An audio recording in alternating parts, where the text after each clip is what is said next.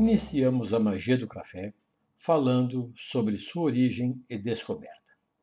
Não existem registros oficiais sobre a origem do café. Tudo o que se sabe está baseado em lendas, que dizem ser originário das terras altas da Etiópia, na África, e posteriormente levado para a Arábia, de onde ganhou o mundo. Então, vamos lá.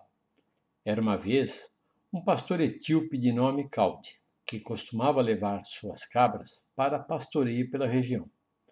Especificamente em uma determinada área, ele pôde observar que suas cabras apresentavam mudanças de comportamento ao se alimentarem de alguns frutos diferentes e desconhecidos.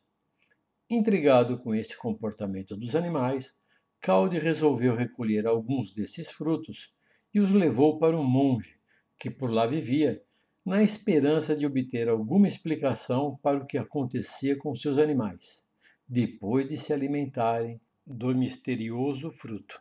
Sem sucesso. O monge também nada sabia. Mas o fruto provocou curiosidade em toda a região.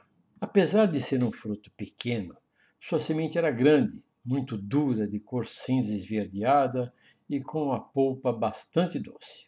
Ainda segundo essas lendas, era costume dos moradores da região ficarem à noite em volta do fogo, preparando seus alimentos e conversando sobre assuntos de interesse da comunidade. Agora eles tinham um novo assunto: o enigmático fruto. Certa noite, depois de esgotadas todas as suposições, um morador irritado atirou os frutos ao fogo, com intenção de encerrar a conversa. Inicia-se então a magia do café. Não demorou muito para que todos começassem a sentir um aroma extremamente agradável e desconhecido que vinha da fogueira.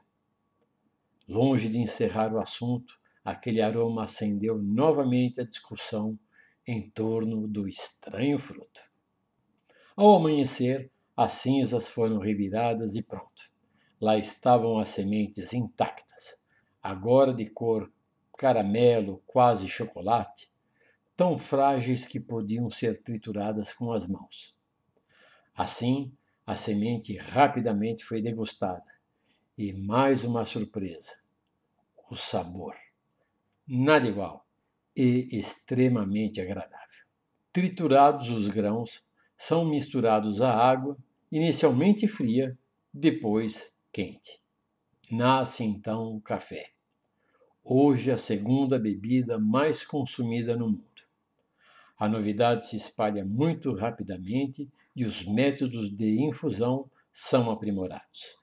Em pouco tempo, a bebida passa a ser consumida diariamente e viajantes já podiam encontrar pelos caminhos quem ofertava a bebida. Assim, a primeira magia do café está completa e ao mundo é apresentada a mistura de água quente aos grãos torrados e triturados. O cultivo do café e sua bebida são aprimorados e muito estudados até hoje, para que possamos obter sempre a melhor bebida. Oficialmente, a África é dada a sua origem, por volta de 575 d.C., mas é da Arábia que vem o seu nome. Kaweb, ou café, que significa força, dando nome assim ao arbusto que o produz, bem como a bebida. O costume de tomar café se espalhou primeiro para o Egito, no século XVI, depois Turquia e Europa. No Brasil, somente no século XVIII.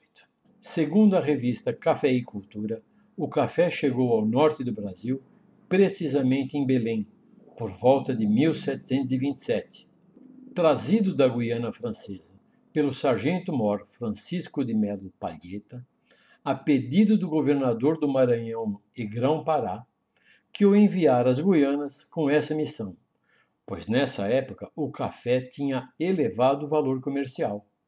A esposa do governador de Cayena, capital da Guiana Francesa, deu clandestinamente a Palheta uma muda de café arábica.